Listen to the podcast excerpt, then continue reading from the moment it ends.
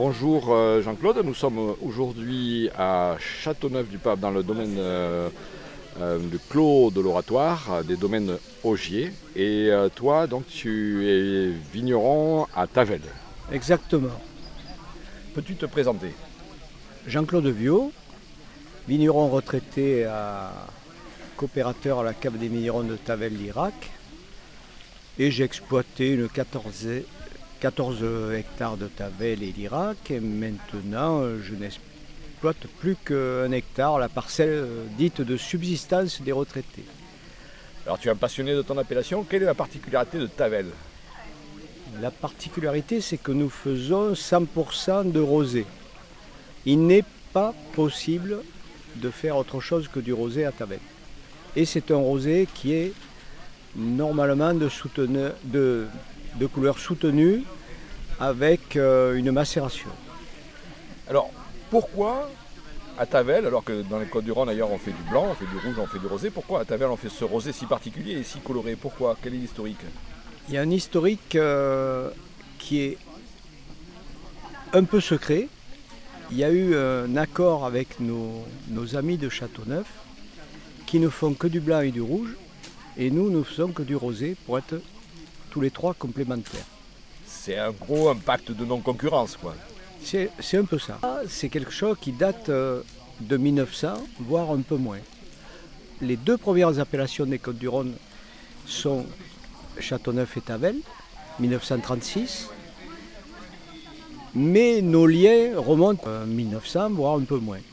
Le premier syndicat à Tavel qui est connu est de 1901 mais les vignerons étaient déjà euh, en relation, ils étaient peu nombreux, ils avaient des petits volumes parce qu'avant 1900, c'était, et même après 1900, jusqu'à 1900, jusqu'à la guerre en fait, c'était de la polyculture. La monoculture est arrivée bien après, bien après 1936 d'ailleurs. Quand on remonte dans l'historique, partout en France, les rouges n'existaient pas. Personne n'était capable de vinifier en rouge. Les gens ne connaissaient pas la macération. Personne n'était capable de faire des veines de garde. Ils ne tenaient pas.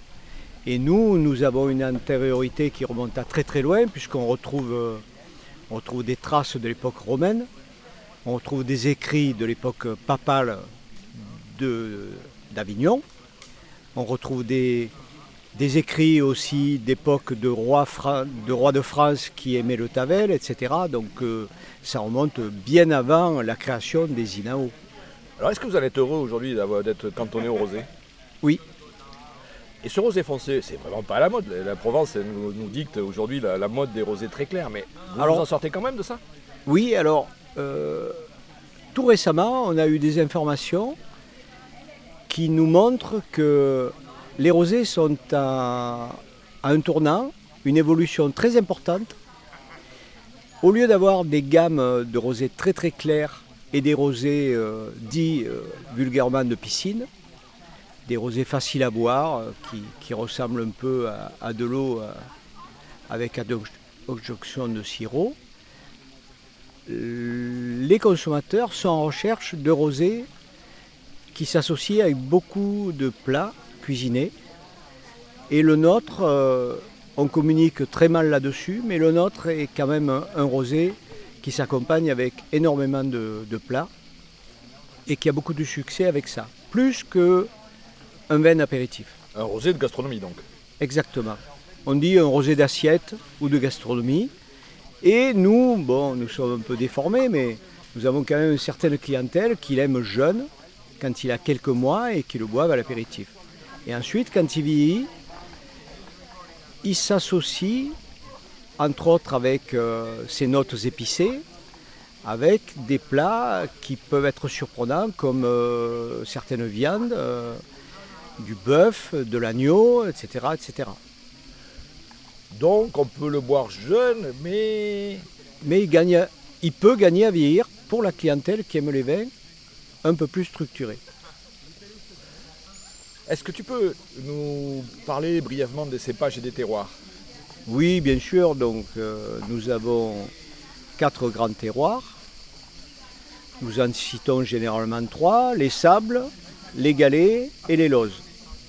Je ne sais pas si tu veux rentrer dans le détail. Chaque terroir a des spécificités au niveau des arômes, des vins qui seront issus de ces terroirs. Et il y a une culture depuis longtemps où la majorité des caves, des producteurs, assemblent les différents cépages, les différents terroirs. Les cépages sont au nombre de neuf. Nous avons une majorité de cépages rouges. Le premier étant le grenache qui, qui existe aussi en blanc, qui représente 30 à 60% de l'appellation sur le cahier des charges. Donc c'est une obligation légale. Ensuite nous avons euh, les vieux cépages rouges comme le carignan et le cinsault, des cépages moins jeunes, moins anciens à l'appellation qui sont la syrah, le mourvèdre. Ensuite, nous avons la clairette qui se décline en blanc et en, et en rosé et en rose, clairette blanche, clairette rose. Ensuite, nous avons le bourboulin et le picpoul. Et puis un petit cépage euh, plus ou moins oublié qui s'appelle le calitor, qui est un cépage rouge, mais avec un potentiel de couleur assez faible. On a parlé tout à l'heure donc avec les visiteurs du Vinocamp du problème du réchauffement climatique, des degrés élevés. Comment vous gérez ça? Nous pensons qu'avec la palette de cépages que nous avons, ce n'est pas un gros problème. On peut jongler avec 9 cépages sur... Alors quand on plante une vigne, on espère la planter pour 50 euh, ou 70 ans. Mais toutes les exploitations ont besoin de renouveler progressivement leur vignoble. Et au moment où on veut replanter une nouvelle vigne, on, est obligé de réfléchir sur les cépages que l'on veut, veut, planter. Et donc avec tous les cépages que nous avons, je pense qu'en modifiant légèrement les proportions, on lutte efficacement contre le changement climatique. On a parlé tout à l'heure avec un éminent géologue de la vallée du Rhône qui est avec nous ce midi, qui s'appelle Georges Truc. Euh, il est tout à fait d'accord que c'est un faux problème, qu'on n'est pas du tout euh, enclin à aller chercher des nouveaux cépages euh, dans l'appellation. Qui dit nouveaux cépages dit typicité qui va évoluer, en bien ou en mal. C'est une décision très très importante. Est-ce que tu peux nous donner euh, quelques chiffres, le nombre d'hectares, le nombre de bouteilles Nous avons un peu plus de 900 hectares à Tavel, ce qui représente, euh, je suis mauvais en calcul mental, euh, un peu plus de 30 000 hectos les, bonnes années. Parle-moi de l'aptitude au vieillissement un petit peu. Est-ce que toi tu considères que c'est quelque chose d'important dans la, dans Très important. Fait partie de l'appellation? Moi je suis à un âge où j'ai une certaine expérience des vins passés. Et nous avons euh, une antériorité avec euh, du vieillissement, des cuvées qui tiennent très très bien dans le temps. Alors c'est très aléatoire parce que chaque vigneron a son mode de vinification qui va énormément influer sur le vieillissement du vin. Donc c'est une décision ou non du vigneron d'avoir un, vin qui est capable de vieillir Certains, au bout de 4-5 ans, sont très fatigués, d'autres euh, ont un petit coup de mou et puis reviennent en pleine forme au bout de 10 ans. J'en ai bu, le meilleur que j'ai bu avait 40 ans. Et on a une antériorité comme ça, on a une réputation de rosé de garde, ce qui est très très rare, je pense. Quel fourchette de prix, euh, grossièrement, euh, le consommateur doit-il s'attendre à payer pour avoir quelque chose de bien dans Tavel Alors le, consommateur, il peut trouver des Tavel à moins de 10 euros et il peut en trouver euh, dans les hauts de gamme entre 20 et 30 euros, voire un peu plus, mais ce sont des marchés de niche. La grosse majorité des Tavel se vendent entre 10 et 15 euros est-ce que le marché, c'est surtout la France ou est-ce qu'il y a beaucoup d'exportations C'est tout. C'est un peu tout. La proportion à peu on, a un gros, on a un gros potentiel de, marché en France parce que vu que l'on n'a que 4 millions de bouteilles à vendre, euh, ça se vend quand même assez facilement. C'est un marché un peu de niche, mais euh, nous en exportons euh, dans le monde entier. Mais ça, c'est chaque structure qui a ses clients un des marchés européens les plus florissants, c'est le Benelux.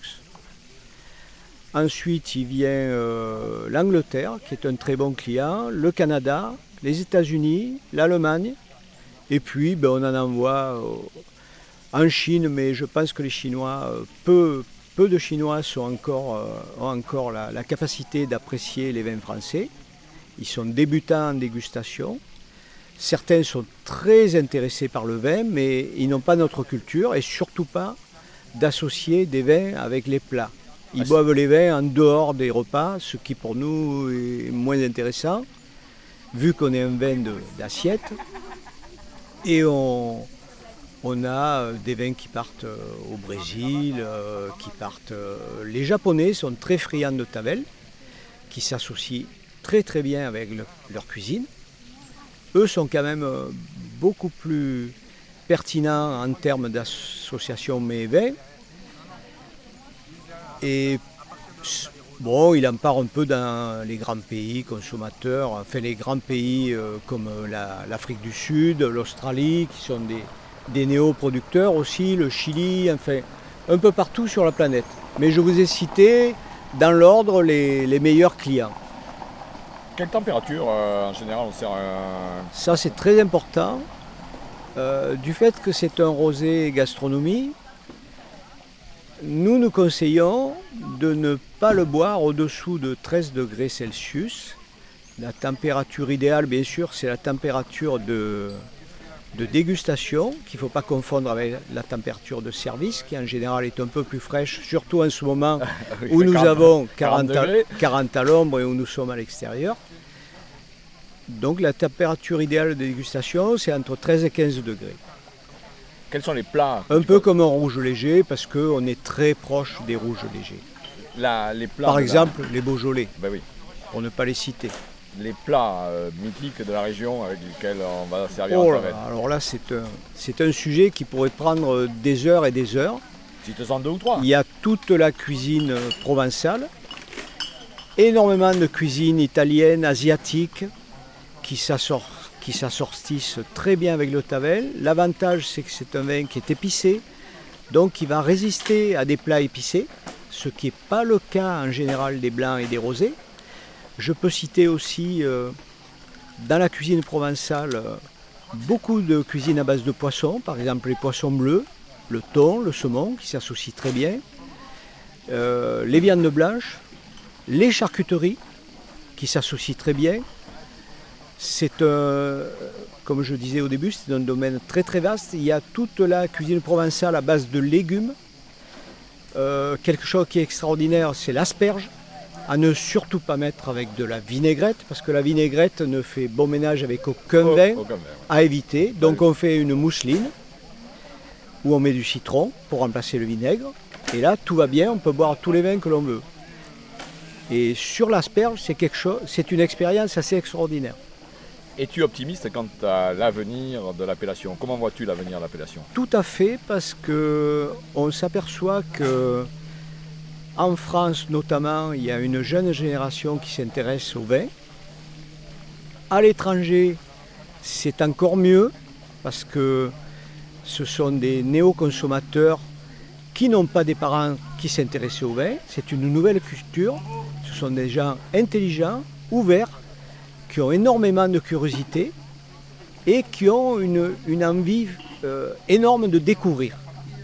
Et ça, pour tous les producteurs de la planète, c'est très très intéressant.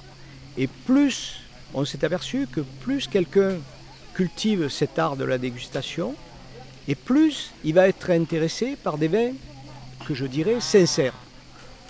Parce qu'il y a des vins, je ne veux pas les citer, mais de certains produits pro- producteurs où il n'y a pas de normes, les producteurs font n'importe quoi, ce qu'ils veulent, ils rajoutent tous les arômes possibles et imaginables, mais le dégustateur averti, quand il va déguster ces vins-là, il va être très déçu. Ce sont des vins qui sont artificiels. Alors qu'un vin qui est naturel, qui a été fait avec passion par un vigneron, d'où qu'il vienne, de n'importe quel pays qu'il vienne, il va donner un plaisir intense au consommateur. Et donc, ces, nouveaux consommateurs qui progressent dans leur connaissance, pour moi, c'est tout simplement une culture. Comme on va s'intéresser à la peinture, on va se cultiver, on va s'intéresser au théâtre, au cinéma, à n'importe quoi. On va s'intéresser, on va se cultiver, on va devenir de plus en plus pointu, de plus en plus pertinent. En dégustation, pour moi, c'est la même chose. On va se cultiver et on va prendre de plus en plus de plaisir avec des vins qui ne font pas mal pour la santé, qui vont être faits avec passion, qui vont avoir, une originalité, ce qui est très excitant pour la dégustation. Et ces gens-là, je pense que sur toute la planète, ils sont en développement. Un dernier mot? C'est lié un peu au mode culturel, je pense. Un dernier mot, une dernière réflexion? Ben, vive le vin, vive les vignerons et vive ceux qui, qui leur permettent de vivre. Ce sont euh, ceux qui aiment le vin. Merci Jean-Claude Merci à toi, au revoir.